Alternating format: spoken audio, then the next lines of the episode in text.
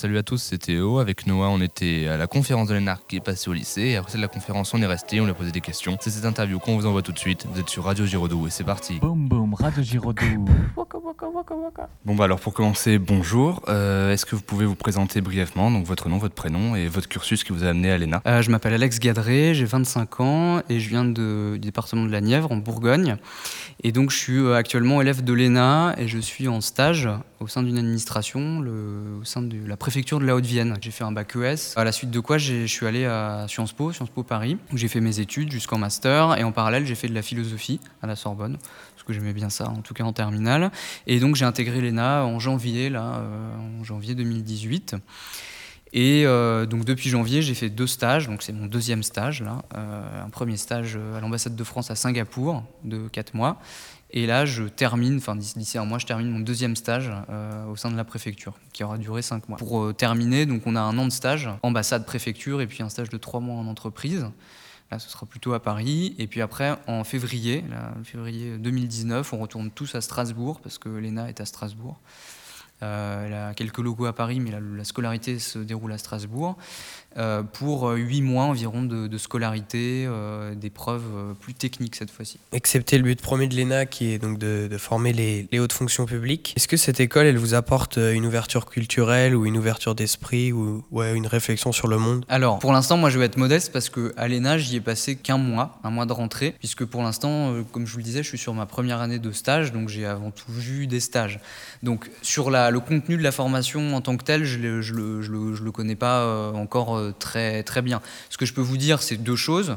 Sur ce contenu que j'aurai l'année prochaine, il est, à mon avis, évident que ça va quand même être très. euh, ça va être technique, plus technique que des matières que je faisais à Sciences Po, comme la sociologie, euh, les, euh, les, le, bien sûr le droit, mais la philosophie ou autre. Mais c'est quand même des matières très proches, et donc c'est des matières techniques et des matières aussi qui ont, un, qui ont un rapport avec la société dans laquelle on vit. Donc c'est l'économie, c'est le droit, c'est les finances publiques, c'est les relations internationales, les questions européennes. Donc ça, l'ouverture culturelle, elle est là, ça c'est sûr. Après, deuxième point, sur le- l'expérience en stage, là il est évident que euh, ce qu'on nous permet de faire, nous, en, première année, c'est une ouverture sur le monde qui est, assez exceptionnelle. Parce qu'on part, on sort du concours, on arrive à l'ENA, et au bout d'un mois, on doit choisir euh, notre infectation en ambassade. Donc on fait la liste. euh, voilà, moi j'avais demandé l'Asie du Sud-Est parce que je voulais vraiment aller en Asie du Sud-Est. Donc Vietnam, Cambodge, Thaïlande, Singapour, etc. Voilà, il y en a d'autres, c'est le Moyen-Orient ou autre. Et donc ça, évidemment, vous passez quatre mois. Vous passez pas simplement quatre mois dans le pays, mais quatre mois à, à- à- à manger, à maturer, à digérer le, pays parce que vous êtes au cœur, comme je le disais tout à l'heure, de, de l'ambassade qui est le lieu, l'institution qui représente euh, la France euh, dans le pays et qui est le meilleur lieu où on analyse la manière dont le pays se, fonctionne. Et donc ça, oui, indéniablement, moi j'ai énormément appris. Euh, Du coup, est-ce que vous pensez que l'école est, elle est accessible à tous les élèves ou c'est réservé même à, une élite par rapport aux notes ou par rapport aux choses comme ça? Bah, enfin, euh, faut, faut être franc. C'est à l'heure actuelle, c'est quand même euh, plutôt.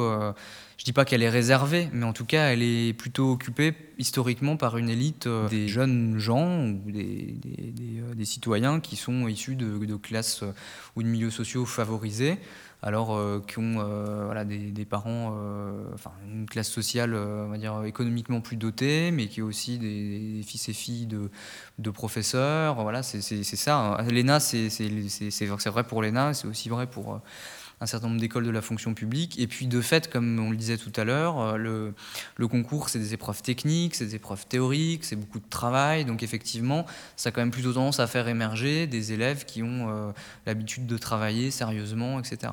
Donc, oui, et en même temps, alors je ne vais pas vous dire qu'on peut, on peut y arriver sans travailler, ça c'est absolument impossible. Mais comme je disais tout à l'heure, c'est vrai aussi pour tous les métiers, pour tout ce que vous voulez faire dans la vie. Seulement là, dans un concours, c'est une manière de travailler qui est particulière, c'est des épreuves euh, techniques, euh, c'est des dissertations, c'est des notes, euh, c'est des oraux avec plein de, plein de, techniques à acquérir. Mais... Et en même temps, c'est pas impossible. C'est pas impossible, la preuve, je l'ai fait. La preuve, il y a plein de gens qui le font.